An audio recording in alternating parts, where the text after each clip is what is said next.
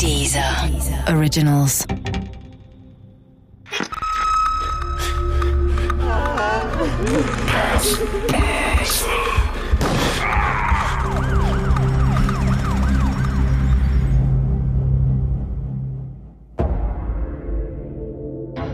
Die XY-Bande.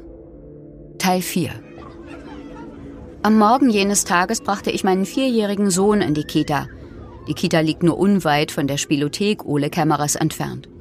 Als ich mich von meinem Jungen verabschiedet hatte und wieder auf die Straße trat, sah ich mehrere Einsatzwagen der Polizei, die mit flackerndem Blaulicht vor der Spielothek hielten.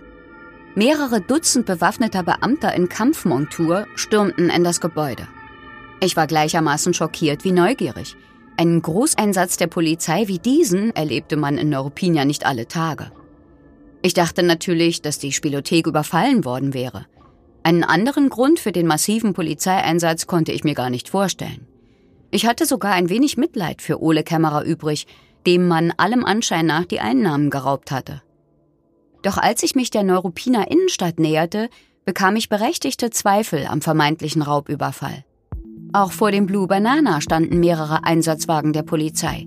Und nicht nur dort, wie ich schon bald erfahren sollte. Überall in der Stadt flackerten die blauen Lichter. Rund 400 Polizeibeamte waren an diesem Morgen in Neuruppin im Einsatz. Sogar im Rathaus erschienen Uniformierte und durchsuchten das Gebäude. Es schien, als wäre die gesamte Stadt in eine groß angelegte Razzia geraten. Ich konnte mir das alles nicht erklären. Erst als ich sah, wie man Ole Kämmerer und ein paar seiner bösen Jungs in Handschellen abführte, dämmerte mir allmählich, dass hier eine Sache geschah, die nicht nur die Lokalpresse interessieren würde.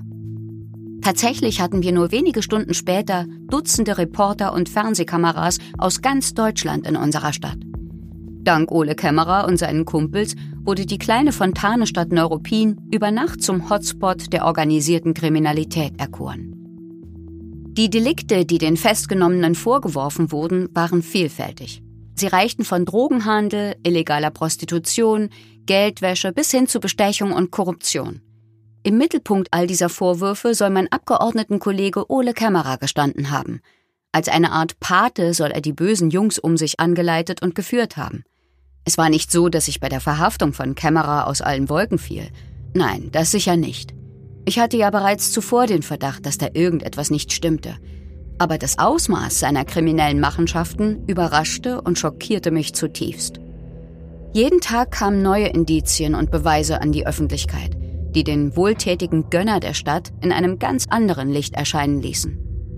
Kämmerer holte Prostituierte aus Osteuropa nach Neuruppin, die in seinen Bordellen anschaffen mussten. Seine Gefolgsleute mit ihren Luxuskarossen und dem XY-Kennzeichen waren in ganz Europa unterwegs, um Kokain zu kaufen und es anschließend zu einem höheren Preis wieder zu verkaufen. Mit dem Geld wurden unter anderem die teuren Limousinen finanziert. Also Neuruppin war ja um die Jahrtausendwende rum sicher schon eine prosperierende Stadt, großem Potenzial, aber keine reiche Stadt. Ähm, die Autos, die die Mitglieder der XY-Bande fuhren, hoben sich deutlich vom Durchschnitt ab. Also das waren alles Fahrzeuge mindestens obere Mittelklasse, wenn nicht gar Luxussegment und immer mit diesem auffälligen XY in Kennzeichen. Es waren nicht die einzigen XY-Kennzeichen, die es in der Stadt oder der Region gab. Aber anhand der Fahrzeugtypen alleine konnte man schon relativ leicht zuordnen, wer sich mit dieser Bande gemein machte und wer nicht. Ole Kämmerer, der Mann, der die Jugendlichen von der Fischbüchse mit kostenlosen Pausenbroten versorgte, versorgte sie auch mit Marihuana und anderen Drogen. Kostenlos waren die allerdings nicht. Die Dreistigkeit, mit der Kämmerer vorging, war kaum zu glauben. Das kleine Blue Banana war tatsächlich einer der größten Drogenumschlagplätze in ganz Deutschland. Das sagte mir auch der Journalist Dietmar Stehr. Die Bar Blue Banana war also ein wichtiger Umschlagplatz für den Drogenhandel. Also im Prozess selbst hat sich zum Beispiel gezeigt, dass das Kokain in einem Toilettenspülkasten immer zwischengelagert wurde und von dort aus dann auch weiter verteilt wurde. Und es war einfach eine Art Szenetreff für die Drogenszene in Neuruppin. Von der Presse wurde Ole Kämmerer schnell zum Paten von Neuruppin und seine bösen Jungs zur XY-Bande ernannt.